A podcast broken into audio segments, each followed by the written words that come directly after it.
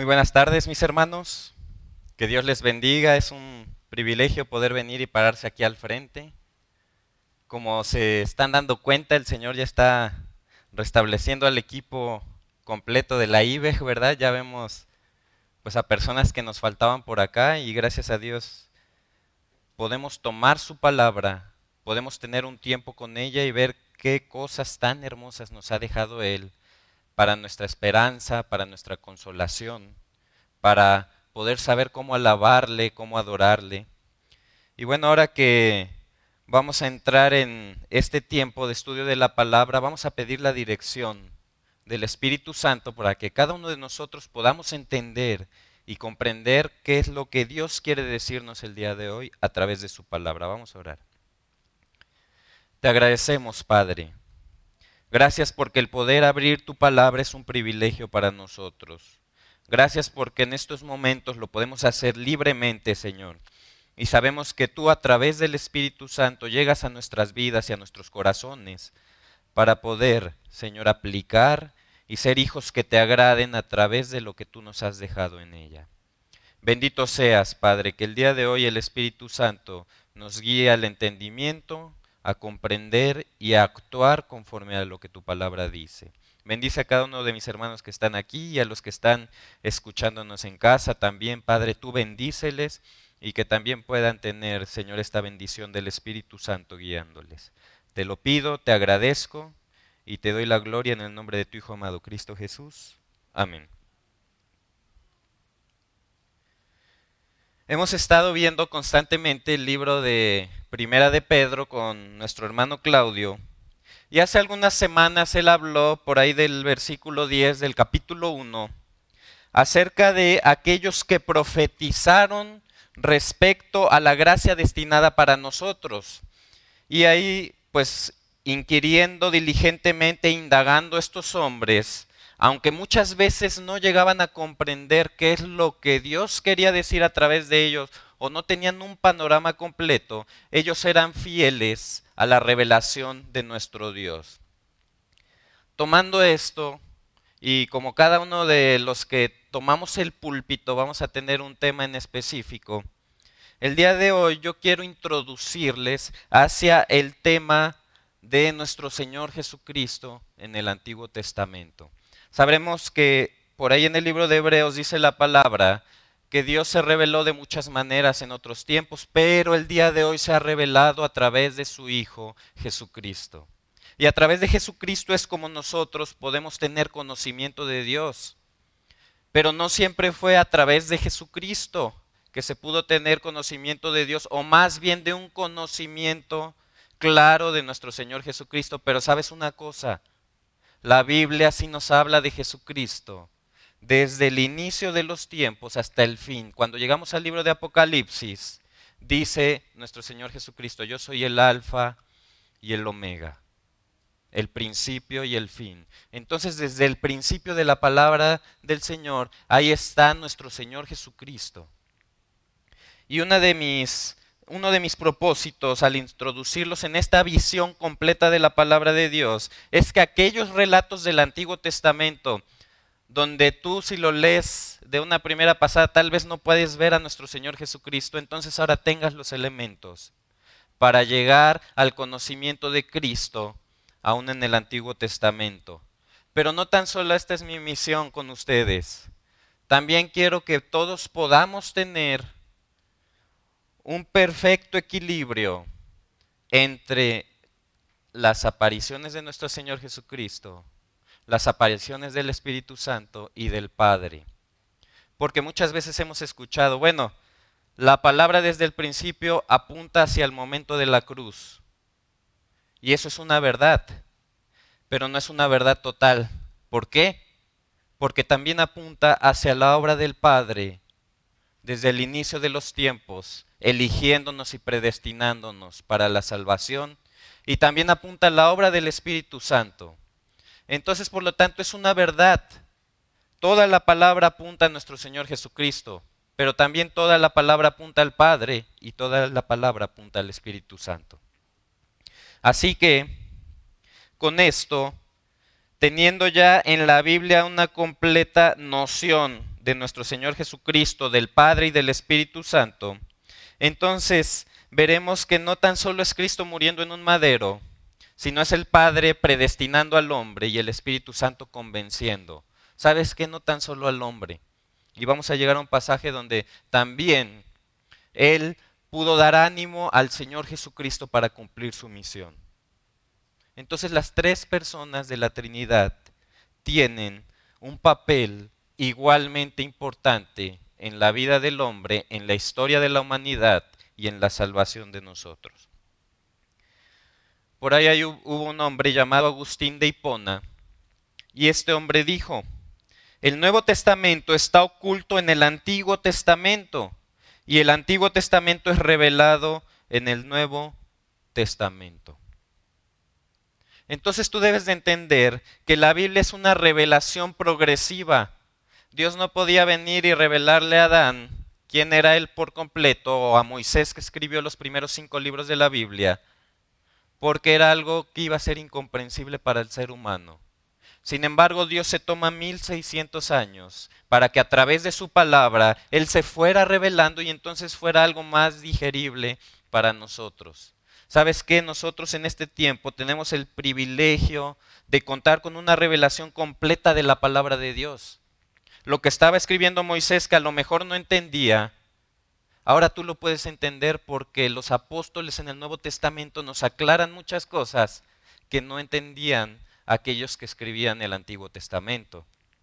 Entonces tú tienes un privilegio muy grande de venir a la palabra de Dios y tener un panorama completo de lo que Dios hizo en su gracia por el hombre y cuál es la razón por la cual lo debemos adorar como el Padre, como el Hijo y como el Espíritu Santo. Ahora tenemos herramientas también para profundizar y era algo que no tenían los antiguos. ¿Por qué? Porque resulta que entonces estaba el pueblo de Israel, ¿verdad? Y venía caminando con Dios y se alejaba y un día Dios dijo, ¿sabes qué? Me los llevaré al cautiverio para que aprendan a no adorar dioses ajenos y los lleva a la capital de la idolatría mundial llamada Babilonia, para que entonces ellos ahí aprendieran que el único Dios era Jehová y es Jehová. Y podemos ver a hombres que son echados en horno de fuego, ¿verdad? E incluso reyes paganos dicen, el único Dios verdadero es el Dios de estos hombres y es nuestro Dios. Entonces, ellos al momento de ser llevados aprenden nuevos idiomas. Todos sabemos en el, en el Antiguo Testamento el principio del idioma para la Biblia es el idioma hebreo. Y en este idioma Dios se quiso revelar. Pero ¿qué pasa? Se los llevan al cautiverio y entonces empiezan a hablar arameo. Y después de 70 años, tú llévate, podemos ver a los que cruzan el charco, ¿verdad? Se llevan a sus hijos. Y entonces allá empiezan a aprender un nuevo idioma y resulta que algunos ya no conocen el idioma español original de sus papás y entonces ya no comprenden nada de lo que se les dice en ese idioma original. Esto pasó también con el pueblo de Israel. A tal grado que llegan, regresan, salen de ese cautiverio y el pueblo de Israel viene y encuentran a través de un hombre llamado Esdras la palabra entre los escombros del templo y dice, vamos a leerla. Y pasa algo muy triste. Nadie podía comprender lo que ahí se decía porque estaba en el idioma de los hebreos y ellos ahora hablaban arameo. Sucede algo parecido cuando llegan los griegos. Más adelante en la historia de Israel los griegos vienen y entonces hablan ahora el griego y cuando encuentran las escrituras del Antiguo Testamento estaban en hebreo y en arameo ahora porque ya se había agregado una nueva lengua. Bueno, con lo que yo quiero llegar a este punto es que nosotros tenemos herramientas para entender todo esto. Y si bien no, la invitación no es a que tú te profundices en los estudios de los lenguajes originales y eso, sí quiero decirles que tenemos herramientas para poder llegar a la verdad de la palabra de Dios sin necesidad de estar tan profundizados en un estudio. Dicho esto, y lo comento porque llegaremos a partes donde les voy a mencionar algunas palabras, quiero que vayamos y entonces podamos ver en la palabra de Dios cómo nuestro Señor Jesucristo es el creador. Y si yo hablo de creación, ¿en qué pasaje piensas inicialmente? Génesis 1, ¿verdad? Es el pasaje que por excelencia nos va a hablar de la creación. Pero no vamos a entrar bajo los términos de Génesis, sino vamos a empaparnos de la revelación completa para que entonces tú puedas entender con una mayor seguridad y certeza y conocimiento de lo que estaba pasando en Génesis capítulo 1. Y para eso tenemos que ir a Juan capítulo 1, versículo 1 y 2. En estos momentos estoy dando algunos puntos introductorios, por eso les, les dije acerca de todo esto. Ya vamos a entrar al tema de Jesucristo, el Creador. Si recuerdan, Moisés eh, fue quien escribió el Génesis, ¿verdad? Y toda esta información y revelación disponible hasta, hasta ese momento que tenía Moisés fue con la cual da a conocer Génesis, Éxodo, Levítico, Números y Deuteronomio. Pero fíjate lo que dice Juan, capítulo 1, versículo 1 y 2. En el principio era el verbo, y el verbo era con Dios, y el verbo era Dios. Este era el principio con Dios. Juan, cuando empieza a hablar de nuestro Señor Jesucristo, Él se refiere a Cristo en la versión Reina Valera como el verbo. En algunas otras versiones, si tú tienes tu Biblia, se refiere a Él como palabra. Para esto nos sirven los idiomas originales, porque el significado, o más bien la palabra original es logos, y logos significa precisamente esto, verbo o palabra. Muchas veces los idiomas originales, por ejemplo, para nosotros esto es un púlpito, ¿verdad? Pero luego ocupamos un tripié y para nosotros es púlpito igual.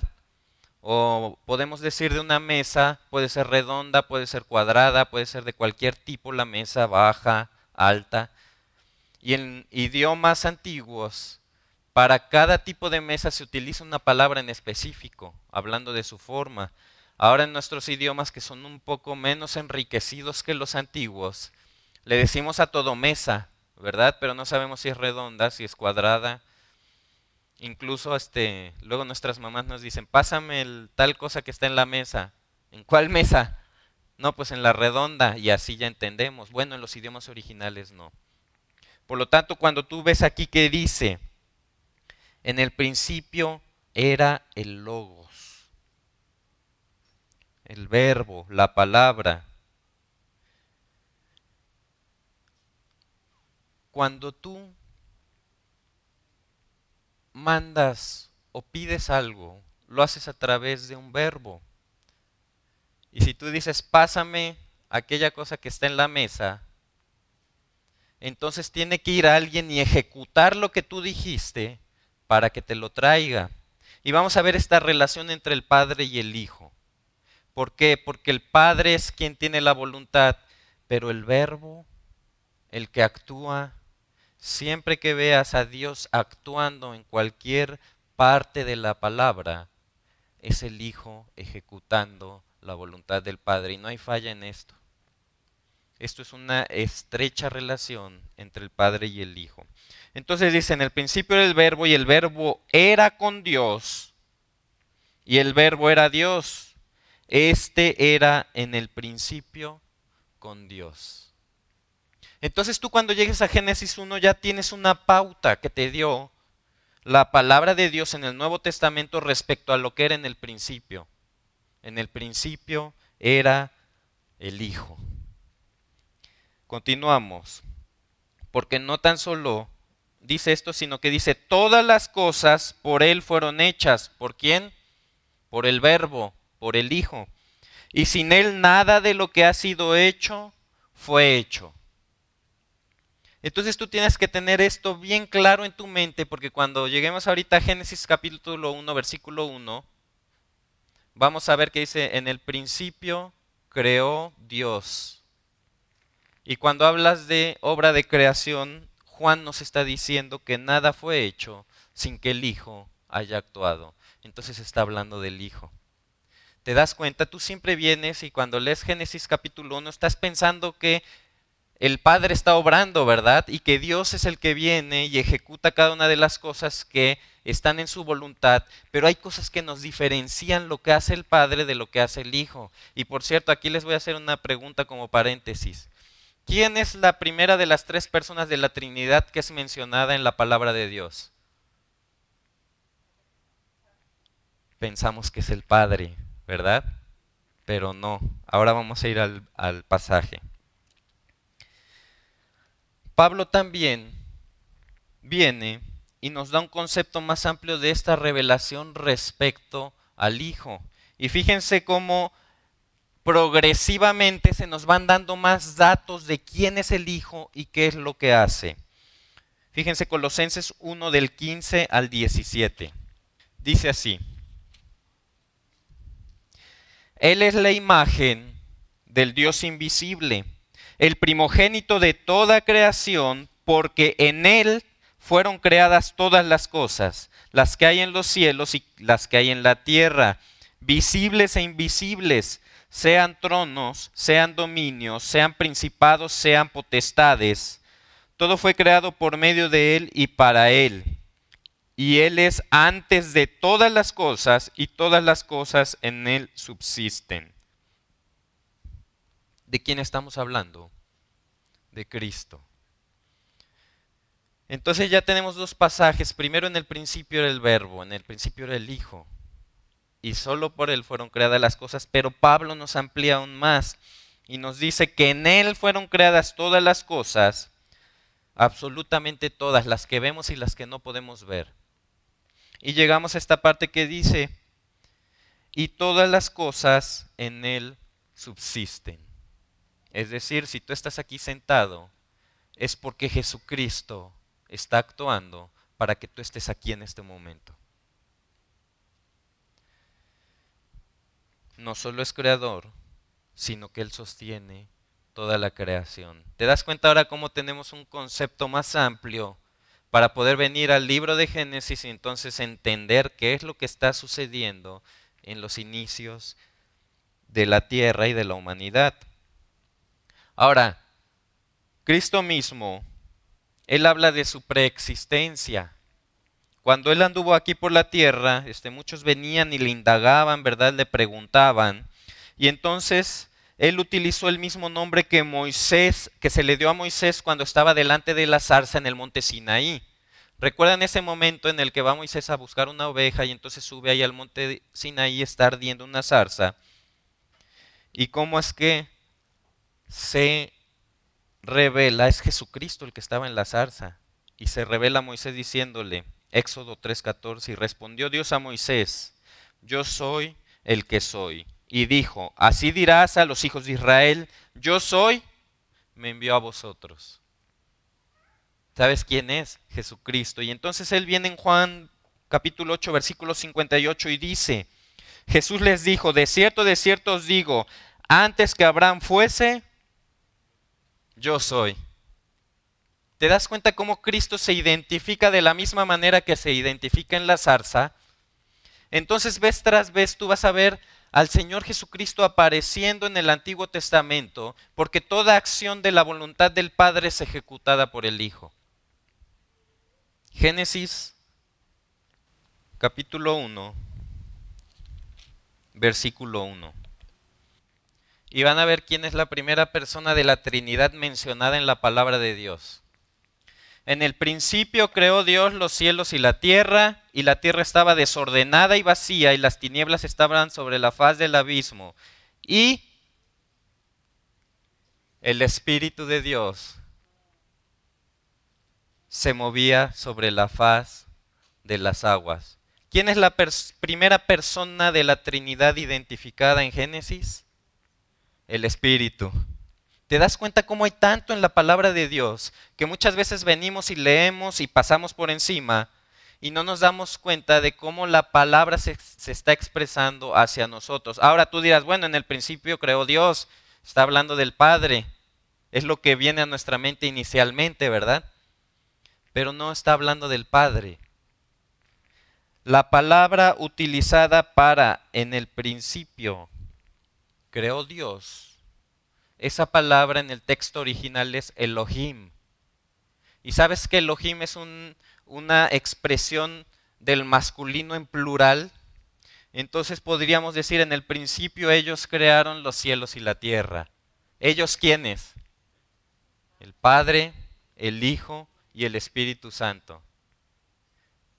Y hay un perfecto equilibrio en toda la palabra de Dios, a tal grado que la primera persona mencionada, porque muchas veces tendemos a mencionar menos al Espíritu Santo, pero el Espíritu Santo es la primera persona de Dios mencionada particularmente en la palabra. Entonces ahora vemos cómo aquí hay una actividad plural. En el principio Dios, ellos, las tres personas de la Trinidad, Elohim, crearon los cielos y la tierra. Y dice que la tierra estaba desordenada y vacía y las tinieblas estaban sobre la faz del abismo y el Espíritu de Dios se movía sobre la faz de las aguas. Sin duda en este, en, esta, en este pasaje que vamos a leer, vamos a ver una conversación entre el Padre y el Hijo y la presencia del Espíritu Santo moviéndose ahí, donde tú puedes vislumbrar claramente cómo la Trinidad está aquí desde el principio. Entonces yo no puedo tan solo venir y decirles, toda la palabra de Dios apunta al Señor Jesucristo. Sí se los puedo decir porque es una verdad, pero también es una verdad que toda la palabra de Dios apunta al Padre y que toda la palabra de Dios apunta al Espíritu Santo. Y aquí lo estamos viendo desde el principio, ¿ok?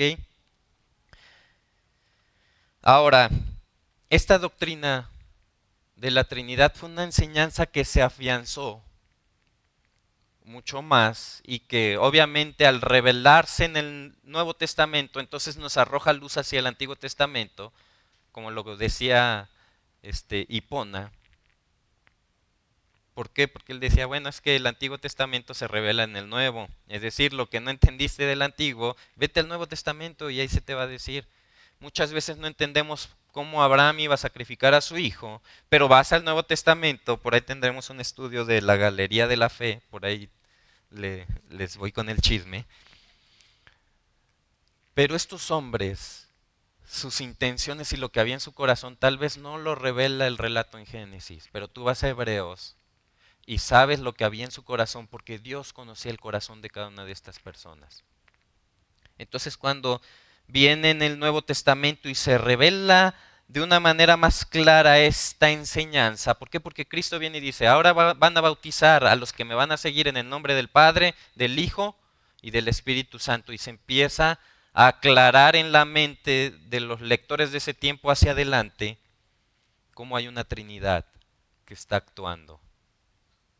Por eso, los judíos cuando vino el Señor Jesucristo no lo pudieron reconocer, porque no entendían que el Hijo era alguien que se manifestaba por lo que el Padre quería y todo lo que se había dicho de él en el Antiguo Testamento entonces lo habían ignorado porque ellos querían venganza, pero no querían ver a un Mesías sufriente.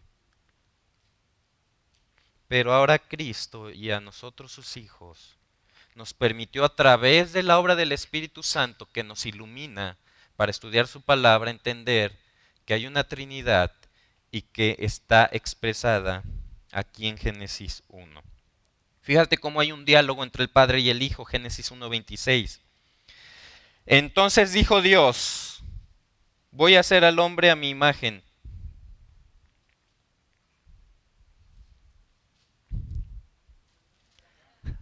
No me preocupen, ¿eh? porque si no voy a sentir que le estoy hablando al, al cristal de atrás. Dijo, entonces dijo Dios, hagamos ¿Te das cuenta cómo está el plural ahí? Hay una conversación activa. Hagamos al hombre a nuestra imagen. Es una conversación. Conforme a nuestra semejanza. Dice, y señoré en los peces del mar, en las aves de los cielos, en las bestias y en toda la tierra, y en todo animal que se arrastra sobre la tierra. Entonces te das cuenta cómo sin duda hay una conversación entre el Padre, el Hijo y el Espíritu Santo. Y estos participantes nuevamente encontramos Elohim. Entonces dijo Dios. Entonces ellos dijeron. Fíjate cómo a lo largo de la palabra, incluso en Salmos 2, en el capítulo 2, tú también vas a encontrar una conversación. Vas a encontrar a dos elementos de la Trinidad, donde se están expresando entre ellos. Fíjate, dice Salmo 2, 2. Se levantarán los reyes de la tierra y los príncipes consultarán unidos contra Jehová y contra su ungido. ¿Quién crees que es el ungido? El Hijo, ¿verdad? Diciendo, yo publicaré el decreto, Jehová me ha dicho, mi Hijo eres tú. Esto es una conversación. Jehová me ha dicho, mi Hijo eres tú.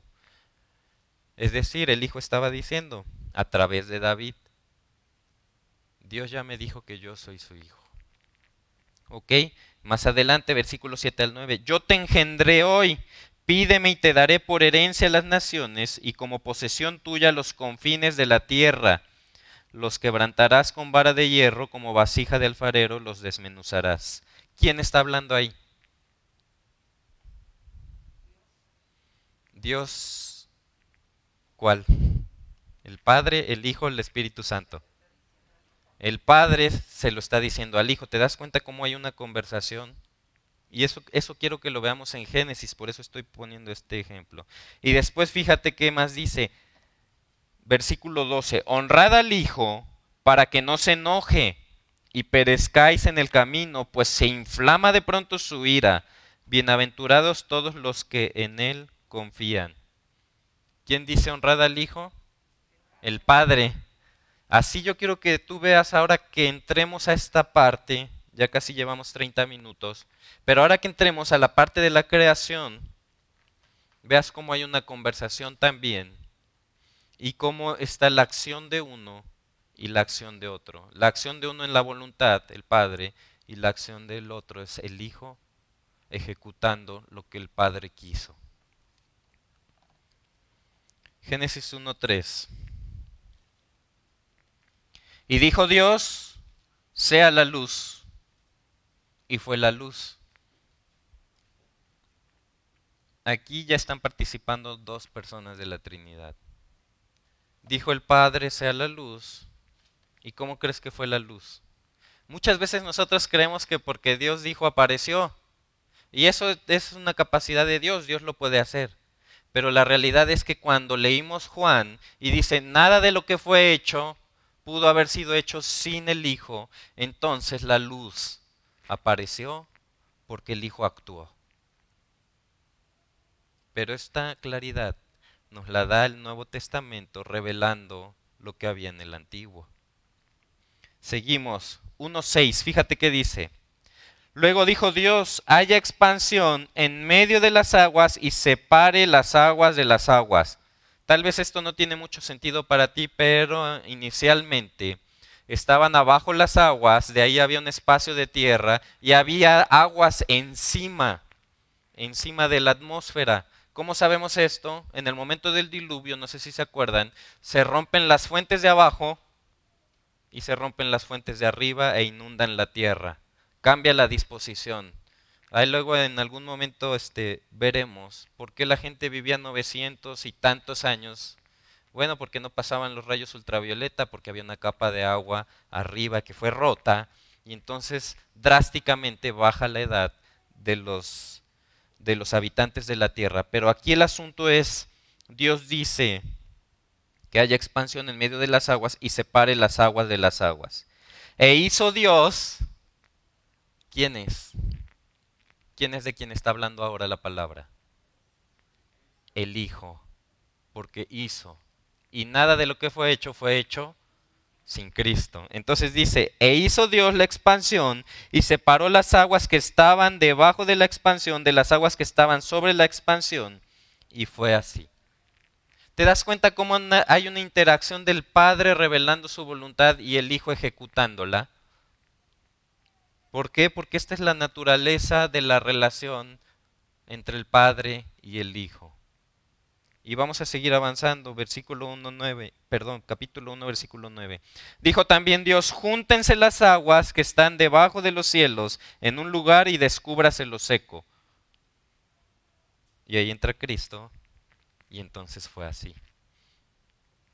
¿Te das cuenta cómo cada vez que vamos avanzando en una de las órdenes se ejecuta por la obra de nuestro Señor Jesucristo?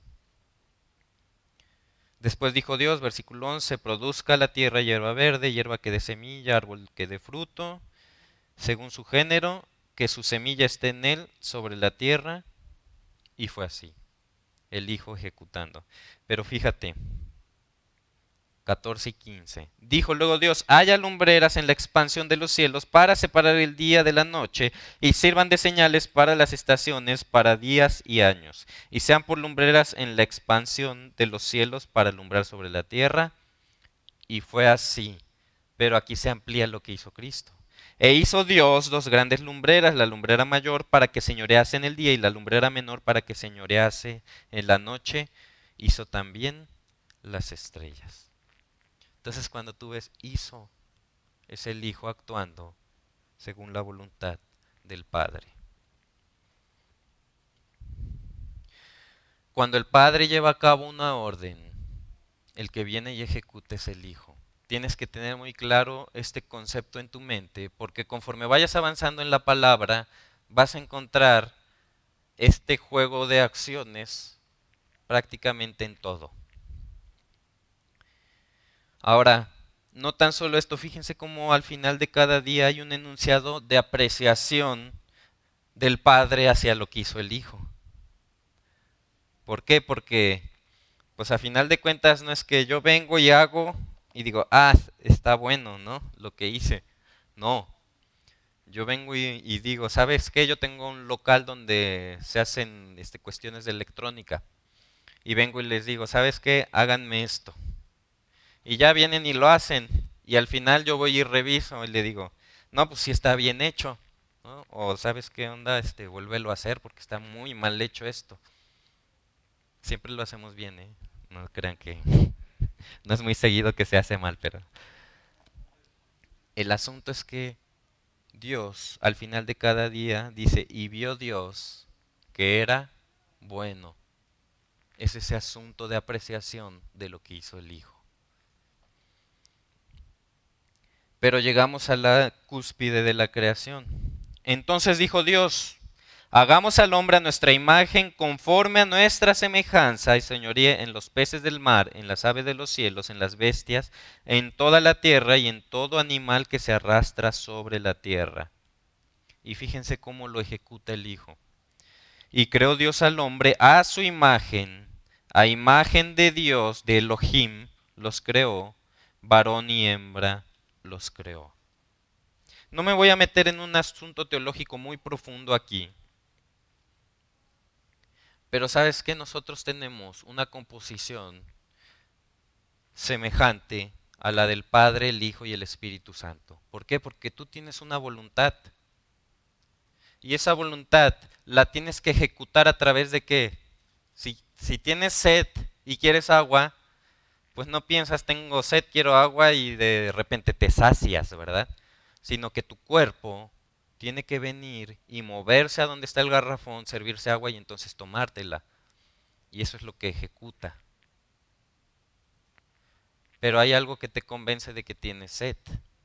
Porque hay gente que tiene sed y no se da cuenta, ya cuando hay grados muy altos de deshidratación.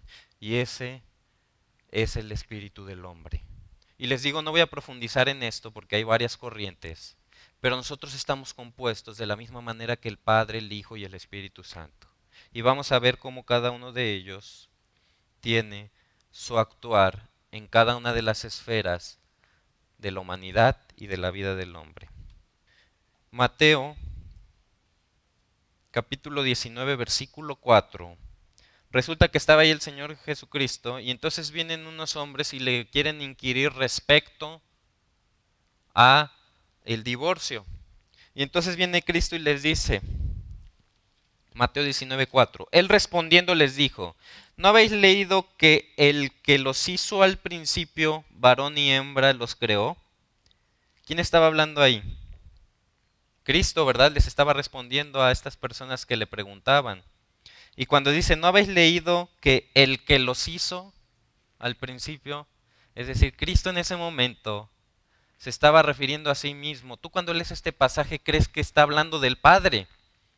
¿Sí o no? Aparentemente decimos, bueno, aquí está hablando del Padre, pero no, Cristo está hablando de sí mismo. Y no es algo que deba sorprendernos. Vez tras vez, el Señor Jesucristo se refiere a sí mismo en una tercera persona.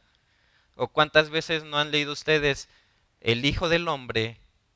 Y lo decía Cristo, el Hijo del Hombre no ha venido para ser servido, sino para servir. Se refería a sí mismo en tercera persona y aquí no hay diferencia, también se refiere a sí mismo en tercera persona.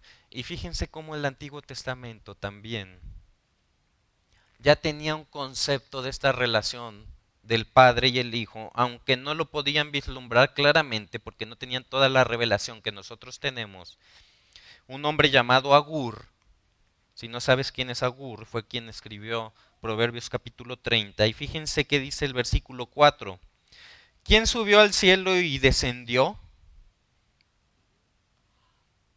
Él no entendía lo que estaba diciendo, pero nosotros sí sabemos quién subió al cielo y descendió.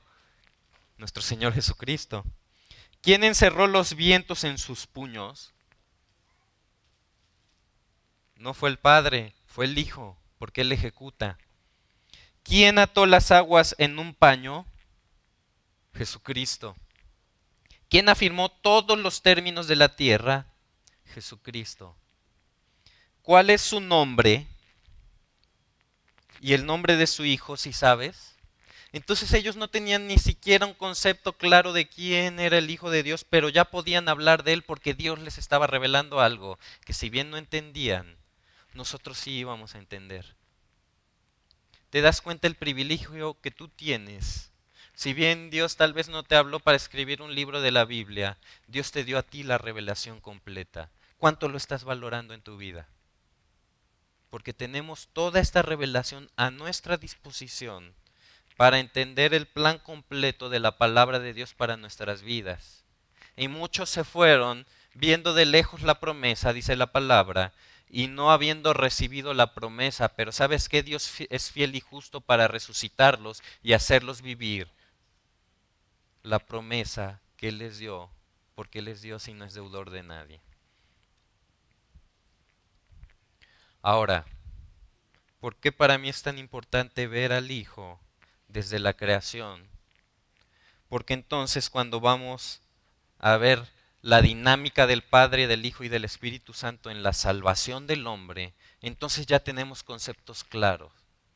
Y sabes que una predicación nunca es útil si no nos lleva a Cristo, si no nos lleva al Padre y si no nos lleva al Espíritu Santo.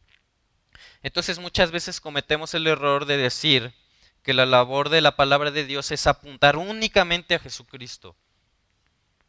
Y eso es una verdad incompleta. Ya lo he mencionado varias veces. Porque debemos enfocarnos en la, en la Trinidad y en la obra de salvación.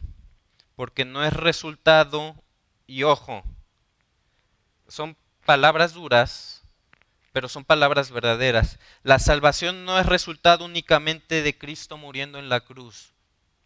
La salvación es resultado del Padre predestinando desde antes de la fundación del mundo a su Hijo Jesucristo para morir.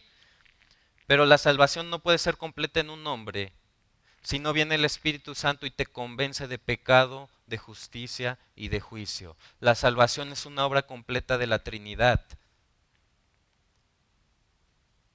Así que es verdad, todo apunta al momento de la cruz, pero también todo apunta al momento de la elección del hombre desde antes de la fundación del mundo, y todo apunta al Espíritu Santo convenciendo de pecado, justicia y juicio. Y para eso tenemos varios pasajes. Y sabes que el, el hecho de enfocarse únicamente para la salvación en una de las tres personas nos crea un concepto de salvación amorfa y no bíblica. Fíjate, Efesios 1, 3 al 5. Bendito sea el Dios y Padre de nuestro Señor Jesucristo, que nos bendijo con toda bendición espiritual en los lugares celestiales en Cristo, según nos escogió en Él antes de la fundación del mundo, para que fuésemos santos y sin mancha delante de Él, en amor habiéndonos predestinado para ser adoptados hijos suyos por medio de Jesucristo según el puro afecto de su voluntad. Primer paso de la salvación. El Padre, desde antes de fundar el mundo, nos bendijo con toda bendición espiritual para que llegásemos a Él a través de Cristo. Entonces te das cuenta cómo al igual que en la creación, el Padre quiso que fuera algo y entonces el Hijo lo ejecuta. Bueno, aquí el Padre nos predestinó para ser adoptados hijos suyos. El Hijo viene y lo ejecuta. ¿Ok? Marcos 14, 36. Y decía el Señor Jesucristo, Abba Padre, todas las cosas son posibles para ti. Aparta de mí esta copa, mas no lo que yo quiero, sino lo que tú. ¿Se dan cuenta cómo el Hijo estaba supeditado a la voluntad del Padre en este plan de salvación? Ahora esto no quiere decir que, que, este, que fue llevado el Señor Jesucristo, sí dice la palabra como oveja al matadero, pero no en contra de su voluntad. Aquí estamos enfocándonos en la voluntad del Padre es una verdad de la palabra. Fíjense más adelante, Romanos 8:32, el que no escatimó ni a su propio Hijo, sino que lo entregó por todos nosotros, ¿cómo no nos dará también con él todas las cosas? Y tal vez algunos con su mente finita dirán, ah, sí que fácil entregar a su Hijo para salvar a la humanidad. Pero sabes que los que somos padres, en esta condición humana y en esta condición pecaminosa, preferiríamos dar nuestra vida en lugar de dar la de nuestros hijos? Entonces tú crees que fue un sacrificio menor el del padre decidir dar a su propio hijo? Es un sacrificio mayor el decir doy a mi hijo por la humanidad que el decir me doy yo mismo.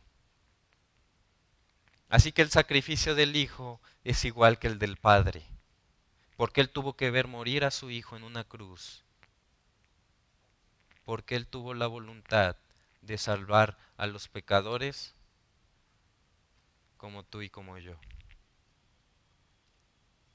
Ahora, tú dirás, bueno, el Hijo aquí aparenta decir, ya apártame de mí esta copa, ¿no? Pero fíjate cómo también se nos habla acerca de lo que hizo el Hijo más adelante. Efesios 5:2. Y andad en amor como también Cristo nos amó y se entregó a sí mismo por nosotros. ¿Te das cuenta? O sea, el Padre entregó al Hijo, pero también el Hijo se entregó a sí mismo. ¿Te sientes merecedor de esto? De que un Padre celestial haya dado a su Hijo y que el mismo Hijo también se haya entregado a sí mismo por ti. Yo no me siento merecedor de esto, sin embargo soy el objeto de esta gracia de Dios. Más adelante, Tito 2.14, ¿quién se, dio, quien se dio a sí mismo por nosotros para redimirnos de toda iniquidad y purificar para sí un pueblo propio celoso de buenas obras. Se dio a sí mismo el Señor Jesucristo. Mateo 20:28. Como el Hijo del Hombre no vino para ser servido, sino para servir y para dar su vida en rescate por muchos. Entonces el Padre, teniendo la voluntad de salvarnos, aquí vemos al Hijo ejecutando la voluntad del Padre como en, los días de la creación. Ahora, aquí vemos una obra grande de sacrificio. Y tú dirás, bueno, ¿y cómo llegó Cristo a la cruz? Porque pues en realidad vemos que él tenía una lucha, pero sabes que el Espíritu Santo estaba presente. Fíjate que dice Hebreos 9:14. Cuanto más la sangre de Cristo, el cual mediante el Espíritu Eterno se ofreció a sí mismo sin mancha a Dios. ¿Habías considerado alguna vez esto? A través del Espíritu Santo Jesucristo se entregó. ¿Sabes por qué? Porque el Espíritu Santo convence. E incluso cuando el Señor estaba en esa lucha, el Espíritu Santo estaba ahí. Y aquí dice lo dice la palabra, no lo digo yo, la sangre de Cristo, el cual mediante el Espíritu Eterno se ofreció. ¿Te das cuenta cómo el Espíritu Santo no tan solo viene y nos convence a nosotros, sino que también le dio la fuerza al Señor Jesucristo porque el Espíritu Santo es el poder de Dios. El Espíritu Santo es quien da movimiento, es quien es el motor. Incluso dice la palabra que nosotros no es que queramos hacer buenas obras, sino que el Espíritu Santo genera en nosotros el querer como el hacer por su buena voluntad. Las tres personas de la Trinidad están aquí.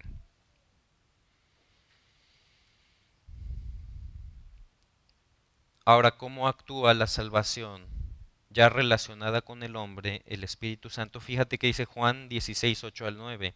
Y cuando Él venga, convencerá al mundo de pecado, de justicia y de juicio. De pecado por cuanto no creen en mí.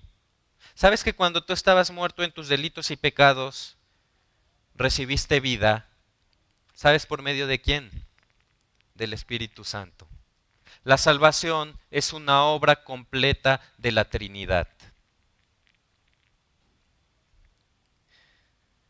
Todo esto se los digo a manera de introducción, porque ahora vamos a empezar a ver al Señor Jesucristo, al Espíritu Santo y al Padre en el Antiguo Testamento y vamos a ver cómo todo nos apunta hacia la obra redentora de Dios por completo. Ahora, para que te lleves a tu casa el día de hoy. Actualmente hay una corriente, se llama la iglesia unicitaria, y es una iglesia la cual sobreexalta que sí, sí es necesario sobreexaltar al Señor Jesucristo, pero disminuye la obra del Padre y del Espíritu Santo. Y esa iglesia unicitaria al momento de estar transgrediendo la divinidad de las otras dos personas de la Trinidad, entonces está atentando contra uno de los pilares de la iglesia cristiana. Tú tienes que tener claro el concepto de que la Biblia no es un libro cristocéntrico. Sí lo es, en parte, pero es un libro teocéntrico. Ten el perfecto equilibrio, porque entonces nosotros solemos tender hacer distinciones entre la importancia de la obra de uno y de otro cuando es exactamente la misma. Y por esta razón surgen iglesias de este tipo. Así que agradezcamos al Padre porque Él tuvo la voluntad de salvarnos. Agradezcamos al Hijo porque vino y ejecutó esa acción motivado por el Espíritu Santo. Y el Espíritu Santo viene a tu vida y te convence de pecado, de justicia y de juicio porque esa es su labor en esta tierra, como lo dijo el Señor Jesucristo. Vamos a orar. Gracias, Padre. No merecíamos tu salvación, Señor.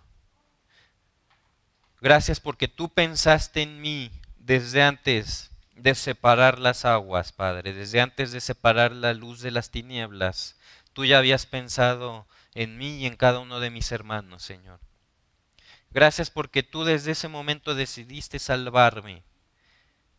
Y el Señor Jesucristo, viendo tu voluntad, ejecutó esta salvación, Señor, esta muerte horrenda de cruz, donde mis pecados fueron pagados por Él.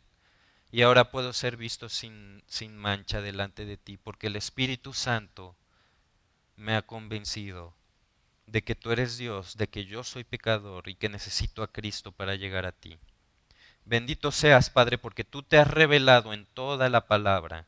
Gracias porque la has dejado y toda ella es útil para enseñarme, para redarguirme y a mis hermanos también, Señor, para instruirme en justicia, para que yo pueda ser un obrero tuyo enteramente preparado para toda buena obra. Señor, que no nos vayamos de aquí sin entender que tú estás actuando en nuestras vidas y que si estamos aquí sentados es porque Cristo nos preserva para estar aquí, Señor. Gracias porque tu voluntad es que lleguemos al arrepentimiento. Gracias porque el Espíritu Santo nos da vida cuando estamos muertos, porque no hay nada que podamos hacer para llegar a ti.